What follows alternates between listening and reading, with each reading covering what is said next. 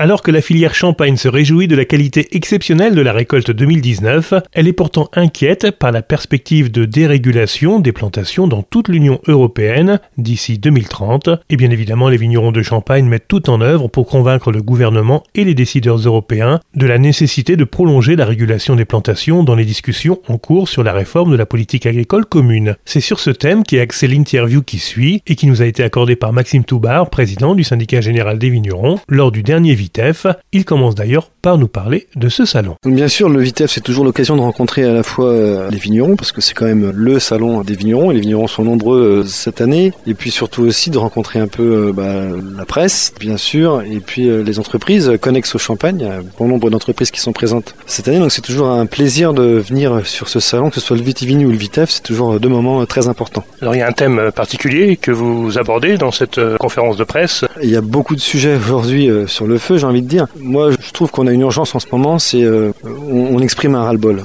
Euh, je pense qu'il y a un ras-le-bol ambiant aujourd'hui, euh, et la viticulture en particulier, un ras-le-bol d'une incompréhension de plus en plus importante des prises de position politiques en France, hein, en France et en Europe. On a aujourd'hui plus que jamais prouvé la bonne foi de la filière. On a plus que jamais prouvé que nos pratiques étaient vertueuses et qu'on mettait en place des choses qui allaient dans le bon sens. Malgré tout, c'est jamais assez. On va nous imposer des zones de non-traitement, donc avec interdiction formelle de traiter autour des habitations. Nous, ce qui a fait la beauté du territoire de la Champagne, mais d'autres vignobles, hein, comme euh, l'Alsace, c'est d'avoir des vignes dans les villages ou des villages dans les vignes, je sais pas comment faut dire, mais en tout cas, d'avoir un paysage qui a été façonné par la main de l'homme et puis qui a pu euh, à la fois concilier euh, les habitations et le vignoble. Et on voit bien qu'aujourd'hui, on fait tout pour opposer les uns aux autres. Ça, c'est un premier point. Et puis, il y a une espèce d'ambiance d'agribashing en permanence aujourd'hui, où on souhaiterait, ou du moins on, veut montrer du doigt le métier d'agriculteur, en, voilà, en associant la viticulture en particulier à toutes les dérives. Tout, euh, voilà, il y a une espèce de, de, de, moment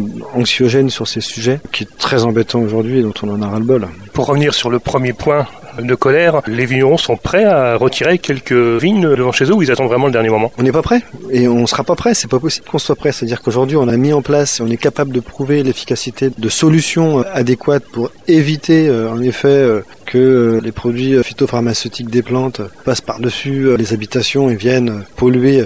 Ce qui me fait quand même un petit peu sourire, c'est de voir le comportement aujourd'hui euh, des hommes qui utilisent au sein de leur habitation des insecticides, des produits qui sont des produits chimiques hein, au quotidien, et puis qui voient d'un sale œil à un moment donné quelques traitements en périphérie de leur habitation. Mais je vous dis, aujourd'hui on a du matériel qui est capable de traiter la feuille au plus près et qui évite la dérive. On a mis en place aujourd'hui euh, ici et là des chartes riverains. On est prêt à pouvoir aller plus loin dans ces démarches d'encadrement, d'utilisation des produits phytosanitaires, parce qu'il faut appeler un chat un chat.